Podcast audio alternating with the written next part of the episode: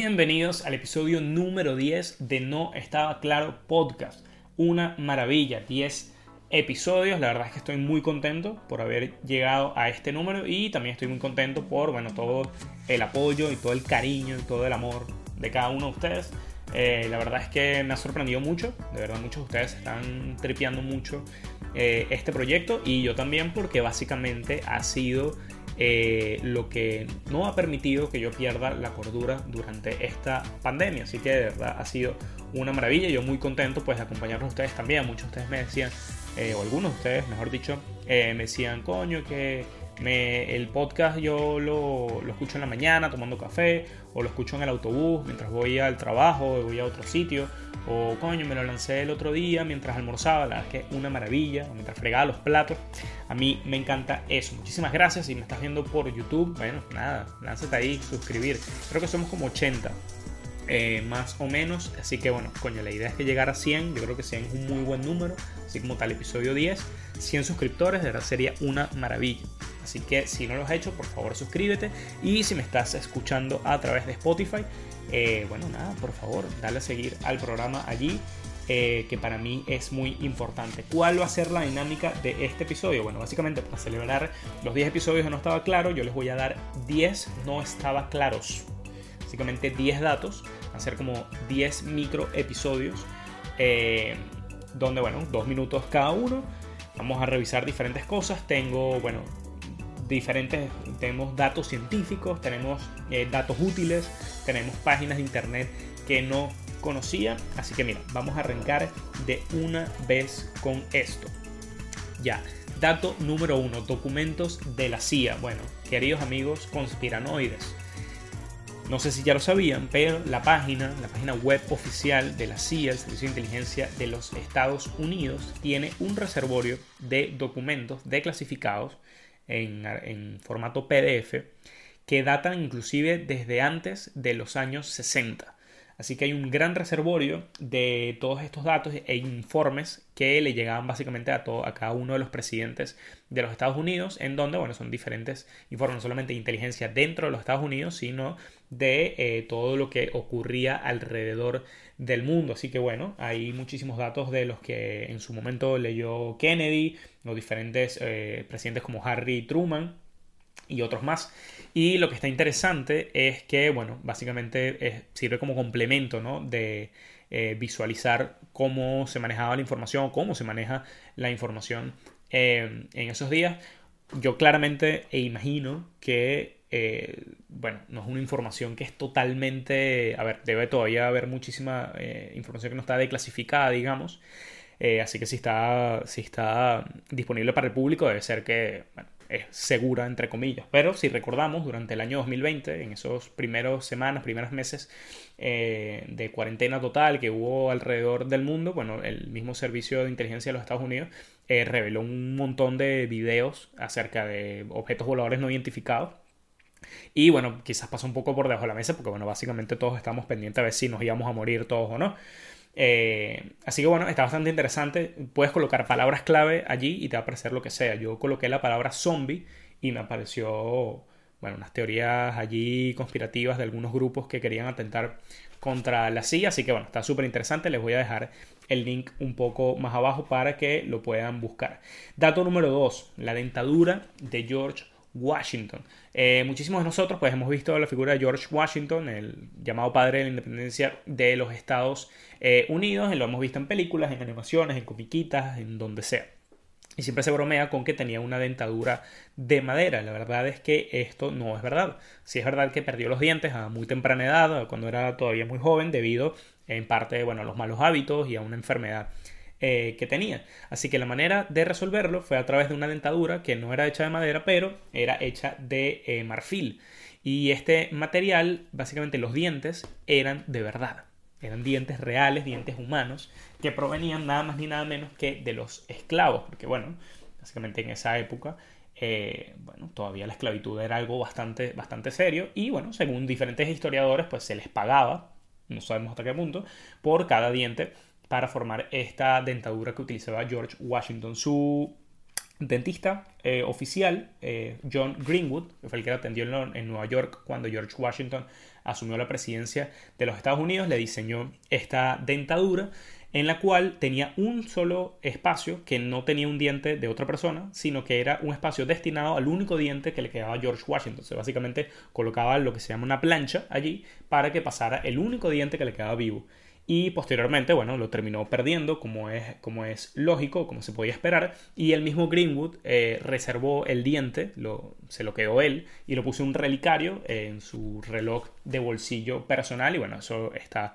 en diferentes... Em, eh, eh, está en uno de los museos de los Estados Unidos y la verdad es que es igual de asqueroso como impactante e interesante eh, también, porque bueno, se abre el debate obviamente entre que bueno, es el padre de la independencia, pero la esclavitud y los dientes, no sabemos en qué manera los obtuvo, pero está muy loco y me gustó ese dato. Dato número 3. Entry levels. Básicamente esto es un dato bastante útil. Se los voy a dejar rápido. Si me quieren contactar posteriormente a este episodio para preguntarme más cosas, los voy a ayudar sin ningún problema. Si estás buscando trabajo y estás en la misma situación de que no necesitas experiencia, te están pidiendo una experiencia que no tienes, básicamente este es un dato que te interesa.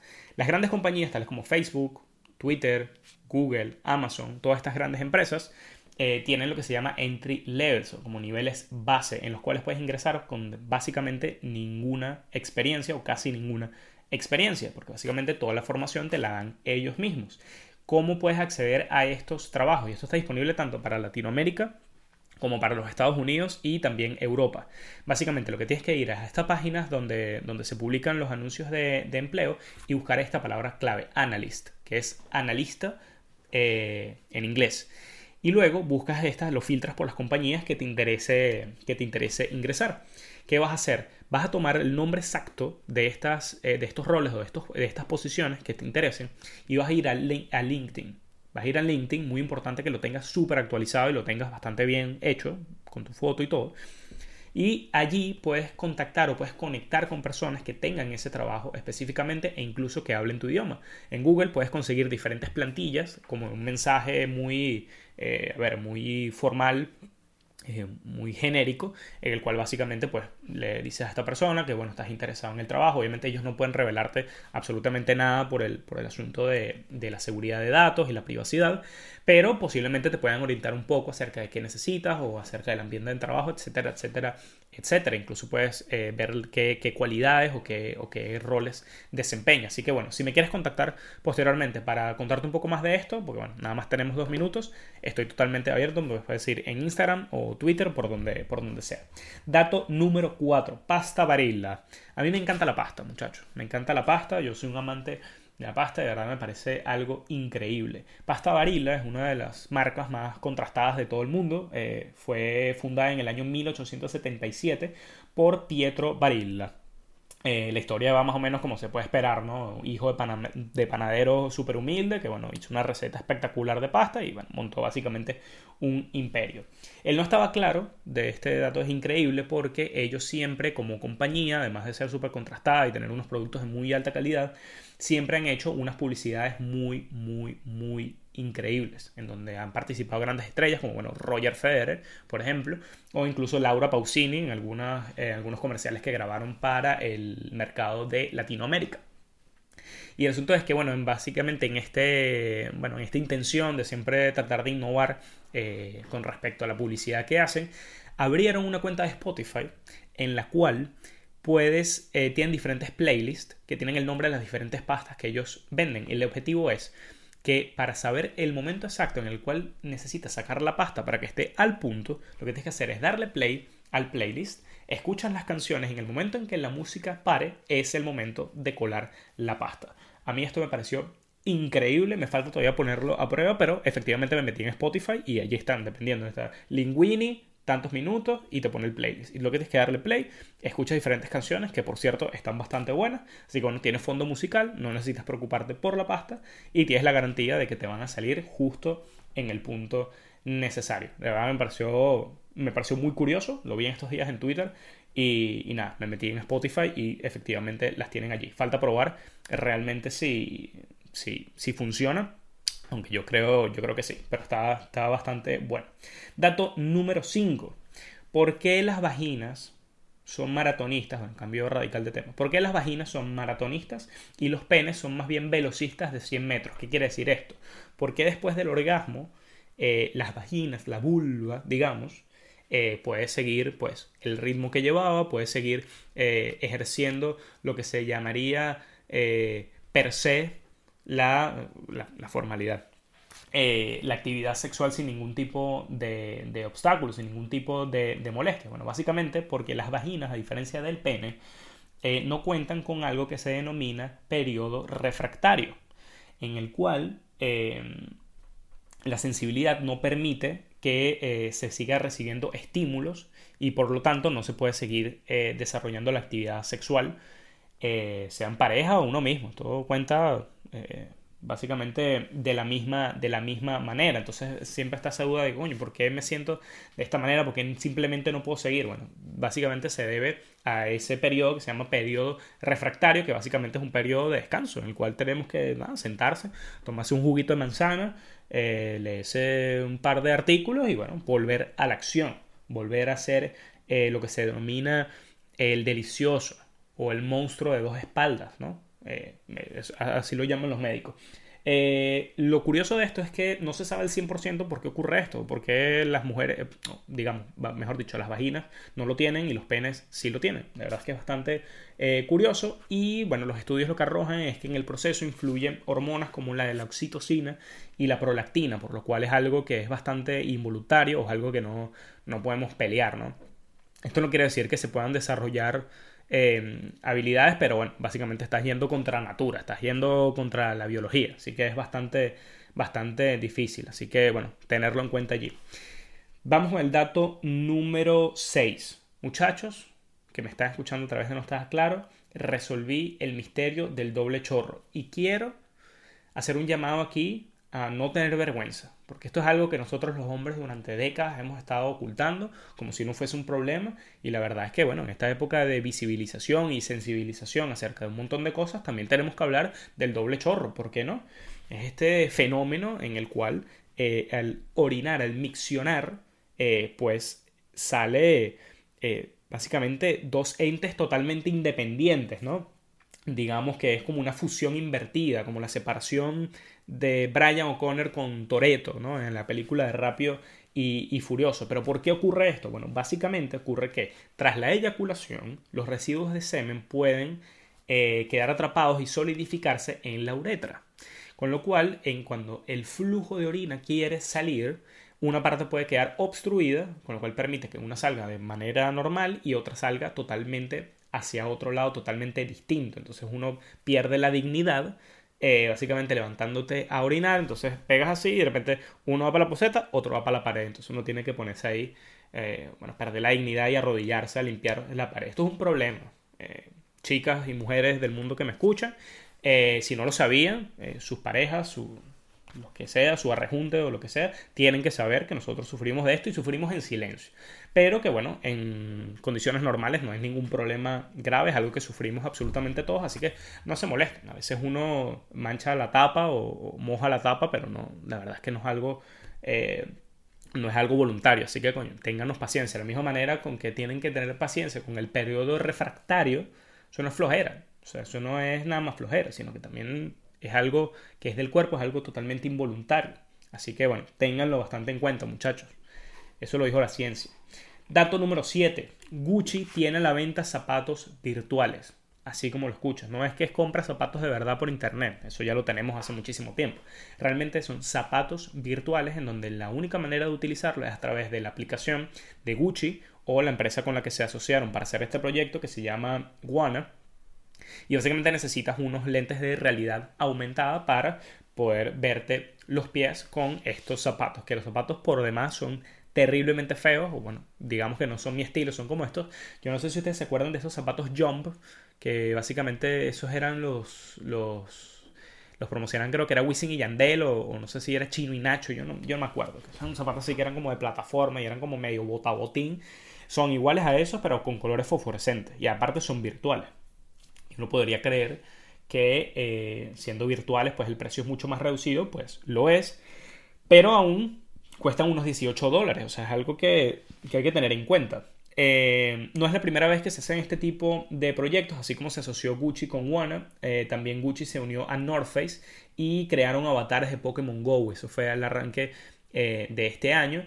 Y bueno, según varios expertos, pues hacia allá podría caminar no solamente el mundo de la moda, sino el mundo del arte también. Yo creo que eso es un buen tema que lo podemos tocar en, en otro episodio futuro pero la verdad es que me, dejó muy loco el asunto. O sea, de hecho, les voy a dejar la página del artículo donde lo vi, en donde literalmente, o sea, te pones tu lente de realidad virtual, pones los zapatos así, tienes los zapatos y que, mira qué lindo mis zapatos, y tú ahí con, con las uñas largas de los pies ahí viéndote.